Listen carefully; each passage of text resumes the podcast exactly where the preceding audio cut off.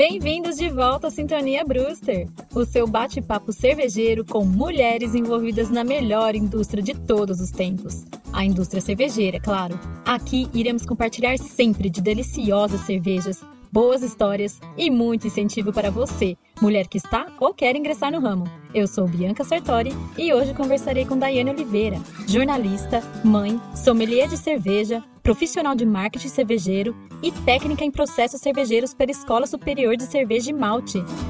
Oi, Dai, muito obrigada por aceitar meu convite. Tudo bem com você? Tudo bom. E aí, como é que tá as coisas? Tudo certo, aqui nesse lockdown que estamos passando. Olha aqui quem tá aqui. Oh, neném! Oi, Felicinha! Tudo bom? Como ela chama? Melissa. Oi, Melissa! Oh, meu Deus, como você é linda! É, você quer conversar, participar? Participa! Gente, que linda! Então, vou pedir pro meu secretário, inclusive, pegar a cerveja lá, que acho que já gelou. Meu secretário! Vulgo marido? Vulgo marido. Adorei. Não, vamos apresentar cervejas então. Que cerveja que você trouxe para o nosso bate-papo, Dai? Essa daqui, que é uma Paulaner Ah, Weissbier Paulaner. Zero. Zero, muito. É gostosa? Não experimentei ainda. Ela tem as notas de banana e cravo. Jura? Ela é um Interessante. pouquinho mais, é com gostinho de malte. Aquele maltezinho, aquele chazinho, quando a gente tá fazendo cerveja. Bem inicial. Sei. Então, ela tem aquele gostinho lá, mas ela tem mais personalidade que as outras cervejas, né? Gostei. A Dai, ela tá tomando essa ela- a zero álcool porque ela há quatro meses ela é mamãe e ela está com o bebezinho dela amamentando ainda, então recomendado, né, não usar álcool. Eu estou de uma VNB número 56, é uma cerveja escura, né, black deles, mas ela é bem leve, não é tão escura também, olha, se você for ver, ela é mais pro marrom, assim, e tem um corpo leve, ela tem toques bem suaves de, de café, não muito doce, é bem equilibrada, gostei bastante. É, então, vamos conversar um pouquinho hoje sobre essa experiência, contar aí para a mulherada e para os ouvintes da sua história. Enfim, é, queria que você se apresentasse, se você puder, para a gente, contar um pouquinho, né, de você, de onde você é, o que você faz, qual ligação você tem com esse mundo cervejeiro. Então tá, eu que agradeço primeiramente o convite, é uma honra participar para falar de cerveja, principalmente sobre mulheres no, né, no ramo de cerveja, no universo de cerveja. É, eu me chamo Daiane Oliveira, né, eu tenho 32 anos, eu comecei a me interessar por cerveja em meados de 2005, mais ou menos, mas comecei a estudar mais profundamente cerveja em 2015 e 2016 né, que foi quando eu comecei a, na verdade, em 2000, é isso, no final da minha faculdade, que eu comecei em 2013, na verdade, porque eu tinha um blog para fazer, para entregar de TCC, e aí eu comecei a estudar assuntos que eu gostava, eu sabia que eu gostava de cerveja, artesanal, e aí, enfim, Uhum. mas aí eu depois eu explico certinho sobre o, o blog, Você fazia faculdade de quê? jornalismo. Jornalismo. Isso. Legal. E eu fiz faculdade de jornalismo, é, fiz sommelier de cerveja pelo Senac São José do Rio Preto, fiz o curso de marketing cervejeiro também, porque eu sou apaixonada por comunicação universo de cerveja, foram duas coisas que agregaram muito na minha vida. E também fiz o curso de técnico em processos cervejeiros pela Escola Superior de Cerveja e Malte em 2018, também no formato EAD, que é super legal, né? Principalmente quem tá em pandemia, né? Sim, é uma ótima recomendação. Você gostou do curso? Bastante, é bem puxado, bem intenso para quem gosta bastante, quer aprofundar mais os conhecimentos em processos industriais de fabricação, é bem interessante. Ai, que legal. E conta pra gente, você é sommelier, né, hoje em dia. Isso. Quando foi que surgiu essa sua vontade de se tornar sommelier? Nossa, eu nem, eu nem sabia que existia curso de sommelier de cerveja. Para mim, sommelier era coisa de vinho, né? Não imaginava. E quando eu estava fazendo a faculdade de jornalismo, eu tinha que entregar um projeto, né? E esse projeto eu ia fazer um blog de um assunto para um específico, para um público específico. E aí eu comecei Uhum. a pensar, poxa, eu gosto tanto de cerveja artesanais, cervejas diferentes, né? Eu acho que eu vou falar sobre isso. Então foi que surgiu o Diário de Cerveja, né? Que era um, blogzinho que eu tinha. E depois, é, mais recentemente, virou uma página do Instagram, que eu ia só alimentar o Instagram, porque eu não estava conseguindo gerenciar as duas coisas, acabou que eu não estou conseguindo gerenciar nenhuma nem outra, né? Mas enfim, então o projeto nasceu por conta disso, né? Um projeto na, na faculdade e um assunto que eu me interessava. Minha paixão por cerveja é, vem um pouquinho antes né? Eu gostava de tomar cerveja socialmente, assim, mas eu não sabia que existiam tantos tipos, né? Minha limitação era a uhum. cerveja Skol, Brahma e essas mainstream, e uma diferente era tipo uma cerveja preta que era, né, as Pilsen com corante e caramelo. Sim. Mouse beer e etc. Então, é, era o que eu tomava ali, né, por causa do, da influência do meu pai, que gostava muito de cerveja, da família dele e tal. E aí abri um, um bar de rock aqui em Rio Preto, que é o Vila Dionísio, que vendia mais de 200 tipos de cerveja. Aí minha cabeça explodiu. Eu falei, meu Deus, 200 tipos de cerveja? Como assim, né? Tudo a mesma coisa? Tipo, não. Aí uhum. eu não entendi aquelas cervejas caríssimas, né? Tinha Deus lá, que era 200 reais. Imagina, 200 Nossa, reais em 2004. E sem entender, a gente nem tem vontade de experimentar, porque a gente vai olhando o preço, né? Exato. Eu falei, meu, que loucura é essa? E aí, mas aí eu comecei a uhum. experimentar, né? Tipo a cerveja de trigo, uma stout, uhum. né? Que foram as primeiras que eu tomei, que é a Guinness e a a Erdinger, Weissbier, Paulane. Então a minha cabeça começou a abrir, eu comecei a ficar interessadíssima, né? Um amigo me ajudava na época que eu comecei a, a falar no blog. Ele, ele era ele trabalhava no Vila Dionisa, né, nesse bar, então ele me levava lá para experimentar coisa nova, me levava cerveja, Ai, falava, ó, oh, dá essa daqui e tal, então foi aí que eu conheci a IPA, né, e, enfim, foi conhecendo as outras cervejas. E então foi assim meu primeiro envolvimento com isso, né? Então eu abri o blog em 2013, mantive ele, que também era vinculado com o Facebook, então mantive ele durante alguns anos, acho que uns 3, 4 anos aí pra frente. Ah, deve ter bastante conteúdo lá. Bastante. Mas é bem simples, porque eu não sabia nada, nada, nada. Mas eu tô curiosa para ler seu blog. Bem simples, eu não tinha muito, não tinha conhecimento nenhum, na verdade, eu nunca tinha lido livro nem nada. Era mais o que eu li em outros blogs para saber, né, as minhas percepções, bem simples assim, bem, bem simples mesmo. Uhum. Aí eu até falava um pouquinho sobre a harmonização sem saber nada, tipo, eu falava, ah, combina com um peixe, né? Alguma coisa assim. Ah, eu acho muito interessante essa parte de harmonização também. Ah, eu adoro. Comer comigo mesmo. Você é de touro? Porque eu sou de touro. Comer comigo também. Touro total. Tá lá, pronto, tá explicado. 12 de maio. Touro total. Então, é... aí depois disso, eu fui viajar para fora para trabalhar de babá. Na verdade, foi só uma experiência de três meses. E quando eu tava lá, eu fui num festival de cerveja que teve na cidade. Aí eu experimentei várias cervejas também diferentes, mas assim, eu não, não tinha conhecimento de nada. Aí, por lá mesmo, eu descobri que tinha o que tinha cursos na, é, na área de cerveja, né? Eu vi que tinha o curso de o primeiro curso básico, né, de cerveja, eu fiz lá no Instituto da Cerveja. Fiz o inicial mesmo, de, de básico em cervejas. E assim, eu, meu Deus, chorava de alegria, porque era muito, Jura? era muito. E aí eu fiz presencial mesmo, e foi muito bacana, foram duas semanas. E aí eu falei assim, não, agora eu quero fazer do sommelier. E beleza, né? É, voltei para Rio Preto e comecei a pesquisar e ficava inviável trabalhar e ir para São Paulo para fazer no ICB o sommelier só que aí, naquele ano, abriu o sommelier aqui, lá, aqui em Rio Preto, né? Onde eu moro, no Senac. A primeira turma do Senac aí de Rio Preto. É, além de mim, tinham outras duas meninas, né? Isso que eu ia perguntar, tinham quantas pessoas eram, se você lembrar? Mais ou menos umas 15 pessoas.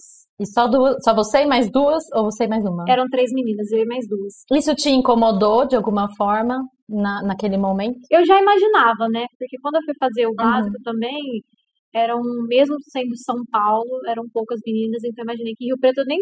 Eu tava até duvidando que ia ter menina na sala. Foi um uhum. choque a hora que eu cheguei lá e tinham três. é, e até hoje ainda não é, ainda é majoritariamente masculino, né, a presença nesse no ramo cervejeiro. Ah, mas muito legal essa sua história. E, e, aí, então, você fez né, esse curso no Senac, você, você então se formou sommelier nesse curso. Isso, no curso do Senac. E aí depois, é, que eu me formei, uns meses depois, eu saí do meu trabalho na área de comunicação e fui trabalhar numa uhum. loja, né, barra bar, aqui em Rio Preto, de cervejas artesanais. Eu acho que na época era a, a, uma das únicas, acho que tinham outras duas lojas aqui na cidade, e eles eram um dos que mais tinham variedade. Hoje é os que, o que tem mais torneira de chopps né? Mais variedades de chopps artesanais. Uhum. Aí lá você trabalhava servindo, é, não, não na produção. Da... Eles produziam cerveja lá? Recentemente, né? Eu já tinha saído uhum. quando eles começaram a produzir cerveja deles mesmo. Mas eu trabalhava lá como vendedor, como, enfim, com serviço, como venda e também com eventos, né? A gente tinha uma confraria que eu antes era participante, quando comecei a trabalhar lá, eu comecei a a guiar as meninas, né? É, você comentou comigo, né, que era composta somente por mulheres. Achei muito legal isso, mas era já uma é, era uma proposta antes, né, hum. com uma sommelier aqui de Rio Preto também, muito querida, muito renomada, que é a Liliane. E aí ela formou esse grupo, eu comecei a participar como convidada e aí a Liliane se afastou, né, por motivos de, do, do outro trabalho dela, que ela não ia conseguir gerenciar. E aí quem assumiu foi eu e a Alessandra, que hoje ainda é a sommelier lá no Dom Tonel, que é o bar que eu trabalhei. Que projeto legal! E vocês conseguiram bastante mulheres? Muito. E essa rede de meninas que, vir, que se tornaram amigas, né, depois. Tinha é. dia que tinha umas 20 meninas nessa confraria. Que legal. Como que funcionava essa confraria, assim, né, em relação Uma vez a... por mês, eram quatro ou cinco cervejas, sempre harmonizando uhum. com alguma comidinha, né? E às uhum. vezes a gente fazia entrada, prato principal e sobremesa. Fazia um menuzinho. Que delícia! Adorei. Era meio temático. A gente já fez ceia de Natal, fez com Páscoa, jantar Nossa, de Dia das Mães. sensacional. E não existe ainda hoje? Não, hoje por causa da pandemia teve que parar, né? Entendi. Ah, mas que ótimo que então ela, né, perdurou por uns anos. E é muito legal. Hoje em dia as meninas porque, assim, é, o público feminino que frequentava o bar, né, pra, ou para comprar, era muito pouco. Depois da confraria, alcançou muito mais, né, meninas. Então, não eram só as meninas que acompanhavam os seus maridos, namorados, etc. Eram pessoas que iam por conta própria, não por conta lá, própria, comprava sim. sua cerveja, seu growler, levava para casa, sabe? Então, nossa, sensacional. São assim clientes fiéis que vão lá mesmo tomam sua cerveja, avaliam no Anteped. Não, sensacional. E uma das perguntas que está aqui, né, para eu, eu te fazer é exatamente essa, né?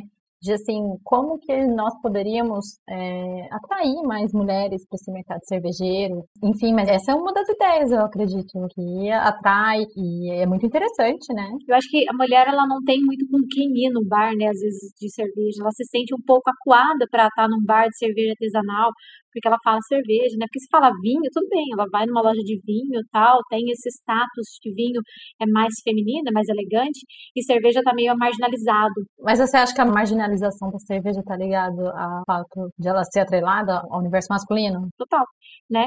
E, então tem mais isso, né? Então, é até o copo que se bebe uma cerveja, um vinho, né? O, o, jeito que é apresentada a cerveja, a cerveja sempre foi apresentada como uma coisa ligada à exploração, né? Tipo, visual da mulher, é, sexual mesmo? Sim, né? O marketing cervejeiro era feito, né, dessa maneira. Era, então é difícil você desatrelar essas coisas. Sim. Quando você falava de vinho, você falava do quê? De coisas elegantes, finas, nananana. Então tinha, sempre teve, né, isso. Então é difícil Geralmente você fala para uma, uma, mulher que ela vai pagar, sei lá, 40 reais numa lata, ela fala, não, mas eu pago isso num vinho, sei lá, 200 reais num vinho, uhum. mas eu não vou pagar isso numa cerveja. Não entende. Então, a, o trabalho da confraria era apresentar cerveja, fazer com que a mulher entendesse sobre os processos. Olha, você não está pagando isso porque não é nada, né? Tipo, olha, é, é assim que funciona, é assim que se trabalha. É uma forma de educação, né? Sobre, sobre a bebida, porque tem tanta coisa mesmo. Eu sou super, super, hiper novata nessa área cervejeira. Eu comecei a estudar mesmo, sempre amei tomar cerveja, mas eu comecei a estudar sobre ela no ano passado, faz um ano só, entendeu? E o pouco que eu, que eu me informei, eu, fiquei, eu já era apaixonada por cerveja, fiquei mais encantada ainda. É por isso que hoje eu tenho esse interesse. E tem muitos estilos. É maravilhoso. É maravilhoso. Eu li num dos livros que eu tenho aqui, que é da minha mentora, né, da minha é a pessoa que, que me educou, uma sommelier lá, lá de Londres. Ela escreve que quando uma pessoa fala, eu não gosto de cerveja, é, ela responde, não, você não descobriu ainda qual que você gosta porque tem tantas para todo gosto. Então, eu achei muito legal isso. E é verdade, né? E a gente tem uma coisa muito engraçada, tem um case de uma cliente, de uma moça que ela não gostava de cerveja. Aí a gente começou a introduzir no sour. Sour é uma coisa muito peculiar, uhum. porque lembra um suco, muito. né? Tem aquela acidez e tal. Depois a gente entrou com uma cerveja belga, que apesar de alcoólica tem mais um dulçor, não sei o quê, pipipi, né? Aí a gente entrou já com o, as, as inglesas mais escuras, uma ris, que é um chocolate, aquele amargor uhum. de café, mas também o, o adocicado. Hoje, bem, fãzona de. IPA. Ai, que maravilhosa. Mas você sabe que também uma das coisas que eu aprendi é sobre o amargor, né? Porque o paladar humano, a gente nasce para identificar exatamente algo amargo, a gente já faz, já repulsa porque é muito associado a, a, ao veneno, né? Coisas estragadas, elas são amargas, então é natural do, do ser humano já é, ter uma repulsa. Mas é um tipo também de um tipo de sabor que você aprende, né? Você, a gente consegue adaptar o nosso corpo a gostar do amargo. Sim. E é o que acontece. Comigo aconteceu isso. A primeira vez que eu experimentei cerveja na minha vida, eu não, não gostei. Exatamente por conta do amargor. Eu falei assim, meu Deus, que coisa ruim. Mas bastou tomar mais duas, três vezes para o meu, meu paladar se adaptar. Sim. E acontece, isso é possível de acontecer. Quando né, você gente? experimenta uma cerveja guiada para você entender os gostos, né? Você não toma sozinho, se você tomar uma IPA sozinho, você desmaia, você fala, nunca mais eu quero essa porcaria na minha vida. Exatamente. Mas você busca referências de paladar e olfato, você fala, olha, você vai sentir isso, isso, aquilo. A minha experiência aqui em casa é meu marido, porque ele não toma cerveja porque ele não gosta. Jura? Quando a gente toma alguma coisa junto, né, depois que a gente, quando a gente namorava era assim, mas depois, ao longo do, do período que a gente tem de relacionamento, conforme eu vou experimentando uma coisa mostrando para ele, e guiando, falando, olha, assim, você vai sentir um negócio assim, assim, assado, né, ele, ah, é verdade, lembra, ele tem se interessado mais. Então vai interessando mais, exato. Aí ele vai conseguindo. O negócio dele mesmo é stout, que lembra café, ele gosta bastante, uhum. belga, né? Porque ele não é besta. Quem não gosta de uma cerveja belga, meu Deus. Brincadeira. Pode ser que tenha gente que não gosta. Mas, Você não achou a sua é... belga ainda, calma. Exatamente. Mas enfim, é... uma outra pergunta que eu gostaria de te fazer, né? Por que cerveja? É porque tem uma conexão com meu pai, né? Meu pai gostava de beber cerveja, ele não chegou a experimentar nenhuma cerveja artesanal, porque quando eu comecei a trabalhar ou me interessar por cervejas artesanais, meu pai já tinha falecido. Então, ele, o máximo que ele experimentou de diferente foi uma Heineken. Então, mas por causa desse, dessa, dessa, dessa, conexão sentimental, né? Isso. Foi que eu me interessei Muito. e mergulhei no universo de cervejas sem arrependimentos. claro. É, o que, que você mais gosta desse meio cervejeiro? Já pensou sobre isso? Desse, dessa infinidade de possibilidades que não, não tem fim, sabe? Cerveja, assim como a comida, é uma, uma brincadeira deliciosa de sabores e aromas, né? A gente estava brincando falando, uhum. por causa do signo, né? Que a gente é taurino, a gente. Então é isso. Então, é, eu gosto muito de sentir cheiros de especiarias, de temperos, de comida, né, de bebida. Então, aquilo me desperta um prazer muito grande. É prazeroso demais cerveja para mim. Ah, é mesmo. E deixa eu te perguntar, voltando um pouco ao assunto, né, sobre mulheres no ramo cervejeiro, você já se deparou alguma vez com alguma situação ou dificuldade que se você não fosse mulher, você não teria tido? Inúmeros. Ali no bar que eu trabalhava eram três, eram três sócios. Uma era mulher e dois, dois homens, né? E as funcionárias eram duas mulheres. E a gente ficava, né, a, a gente trabalhava, né, no, na linha de frente ali o tempo todo. Várias vezes os, os caras passavam pela gente e falavam, ah, beleza, vou ali falar com fulano de tal, sabe? Como se eles entendessem mais. É, então, tipo, era sempre, quase sempre. Eu sugeri uma cerveja. Virava assim, ah, fulano, ó, é essa aqui mesmo, né? Tipo, posso levar, posso confiar, sabe? Era constrangedor, sem contar no assédio, né? Várias vezes já aconteceu, né? De ficar com gracinha, né? Aquelas Sim. piadinhas sem graça, né? enfim, é, é bem, bem constrangedor algumas situações, mas assim, em todo lugar, mas... Você acha que está melhorando, que a gente está caminhando para uma melhora, que está vendo, a gente poderia fazer algo a mais para para reeducar, né, e transformar assim, essa visão atrelada, né? É uma coisa geral, obviamente, não é só no meio cervejeiro, mas falando sobre o meio cervejeiro, assim, né?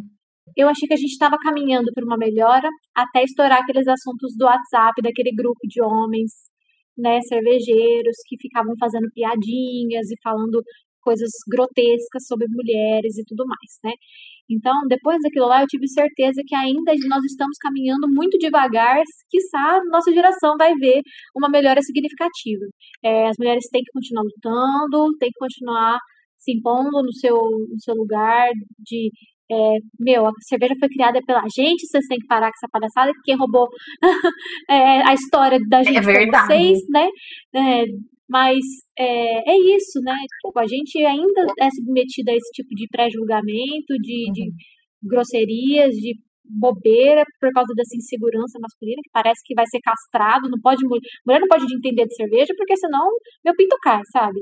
Pelo amor de Deus. Uhum. Então, eu acho que é muito disso, acho que ainda a gente vai sofrer ainda muito tempo, mas para ajudar é uma uma mulher apoiando a outra, uma mulher apresentando a cerveja para outra, apoiando o negócio da outra. Olha, uma amiga fez uma cerveja, divulga, uma amiga tem uma cervejaria, compra. Sim, é isso, né? Também acho. Dá a mão. Tentar ser a resistência, né? Nessa, nessa guerra besta toda.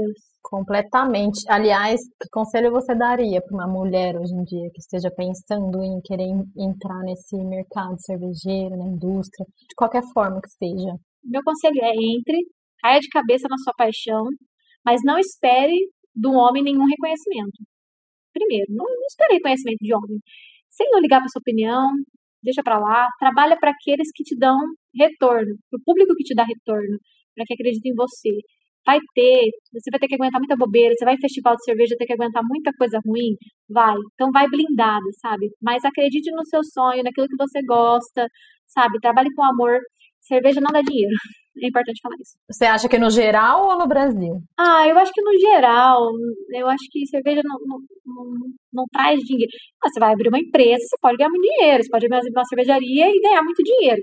No Brasil é muito mais difícil, principalmente agora que meio que não está tão ripado cerveja, então é, é muito difícil ganhar dinheiro aqui com cerveja. Mas se você acredita no seu sonho, sabe? Curte. Aproveita a caminhada, sabe? O dia a dia, as descobertas, sabe? Não fica preso a isso. Mas é, é engraçado falar, porque às vezes tem pessoas que, né, ah, vou abrir a cervejaria, vou ficar rica. Tipo, é, talvez não. Você, por exemplo, que hoje em dia não está trabalhando mais, é, você não tem pretensão, então, de, de voltar para o mercado cervejeiro? Ou tem, tem algum plano? Eu não falo não para nada na minha vida, né? nunca é uma palavra muito forte, mas atualmente ainda não. Mas uhum. surgiu alguma oportunidade de trabalhar em algum momento, até com marketing voltado para cerveja ou dentro de alguma cervejaria ou algum projeto relacionado a isso, tenho interesse sim, eu gosto. Sim, escrever o seu blog, você quer voltar a escrever nele, não quer? Esse é um projeto que eu quero me organizar para conseguir. É porque, né, não sei se todo mundo sabe, né, mas eu tenho uma filha recém-nascida, né, de quatro meses, e então eu passei o ano passado grávida. Nossa, em plena pandemia. Plena pandemia. Então, por enquanto, os meus planos estão adiados por tempo determinado. Logo eu consigo voltar, Sim, né? Assim que ela parar de mamar no peito. O blog chama Diário da Cerveja, certo? É isso. E seu, e seu Instagram também, né? Diário de Cerveja, isso. O blog, na verdade, ele vai ficar bem melhor, porque assim, eu comprei, eu comprei a... O domínio. O domínio, né? Então, assim, para abrir realmente uma página bem legal, é, ainda não consegui botar esse projeto para frente, mas o Instagram tá funcionando, tá lá, tá lá meio parado, mas tá lá né? Ah, eu gostei. Eu olhei seu Instagram, gostei bastante. Tem bastante estilo de cerveja legal, eventos que você participou também. Achei bem, bem interessante de conteúdo. Gente, saudade de um festivalzinho de cerveja, né? Meu, meu. Ai, nem me fale. Quer falar um pouco do seu blog, do Diário de Cerveja? Eu ia te perguntar o porquê Diário de Cerveja. Tem alguma história desse nome? Então, porque era para ser como se eu estivesse escrevendo num diário mesmo, contando sobre as minhas percepções, né? Sobre aquilo bem íntimo, né? Tipo, olha, o meu diário, tipo, querido diário, sabe? Uhum. Essa cerveja eu experimentei. Então a ideia foi essa, de ser um diário pessoal para compartilhar com as pessoas. E sempre é, envolvendo mais o público leigo. Porque eu sou, tipo assim, uma liga que saiu um pouquinho mais, né? Um pouco mais. Ah, é, mas você já tem bastante para contribuir. Nossa, muito, inclusive. Tem pessoas que são muito mais mergulhadas do que eu, mas assim, eu aprendo aos ah, pouquinhos, ah, né? É. E aí eu queria é, dividir com as pessoas e falar que não, não tem mistério, não tem dificuldade, né? Tipo, a cerveja boa é aquela que você gosta, né? Eu acho, eu sou super defensora disso, porque eu não uhum. gosto dessa coisa, tipo, você tá certo, eu tô certo. Não, tá tudo certo, tá tudo bem, entendeu? É importante você gostar, né? Não existe uma cerveja melhor, ai, cerveja de mulher. Tem esse rótulo ainda, né? Nossa senhora. Várias Nossa. vezes acontecia isso, sabe? Eu sei lá falei assim, ah, eu queria uma mais fraquinha de mulherzinha. Eu falei assim, ah, Mata, você não conhece as mulheres que eu conheço, viu? As bichas aqui é bruta. E, né, não tem nada a ver uma coisa com outra. Nada a ver. Paladar é uma coisa, mulher é, enfim. Ah, coisas que a gente tem que ouvir ainda, né? Mas um dos objetivos de eu fazer esse podcast é exatamente isso: expor pra gente começar a, a refletir sobre e ver se transforma, se para, né? Botar uma pulga atrás da orelha. Por que, que tem que diferenciar de mulher e de homem? É bebida, comida e bebida não se diferencia, é questão de paladar. Tem nada a ver uma coisa com outra. Então, pronto, acabou. Não tem é cor, isso. gosto, vai aonde, dança. Não tem cerveja, nada a ver, né? Quem está interessado em saber mais de cerveja, aprender, vão seguir nas redes sociais, perfis como o seu, que está sabe, sempre colocando conteúdo, né, procurar outras pessoas, referência no mercado também para você começar a seguir, aprender bastante coisa. Você, né, comentou algumas mulheres que você eh, conheceu pelo caminho. Você tem alguma referência que você gostaria de, de indicar também para nós mulheres acompanhar? Muito, muito, muito da Bia Morim, né? Conheci a Bia faz uhum. um, um tempinho aí também. Ela foi minha professora no, no curso de marketing cervejeiro. A Érica também, que é uma querida. Depois eu até passo o Instagram dela para você colocar. Sim, vai ser um prazer. Quem sabe ela aceita conversar comigo também. Maravilhosa. E tem a Pricolares, né? Pricolares, Deus Amor, nossa Belo Horizonte, maravilhosa. Então, assim, são alguns Instagrams bem legais de mulheres bem fodas aí no segmento que é interessante o pessoal seguir para aprender. Muito legal. Obrigada, viu, Dai? Nossa, foi um prazer conversar com você. Ficaria aqui horas conversando e agregando mais coisas pra gente. Mas numa próxima, quem sabe você volta e a gente conversa mais uma vez sobre outros assuntos e outros tópicos ligados ao mundo cervejeiro. Vai ser super legal. Vai ser um prazer. Obrigada, viu? Obrigada, beijo. Muito obrigada por nos ouvirem até aqui. Continuem sintonizados e nos encontramos no próximo episódio. Cheers!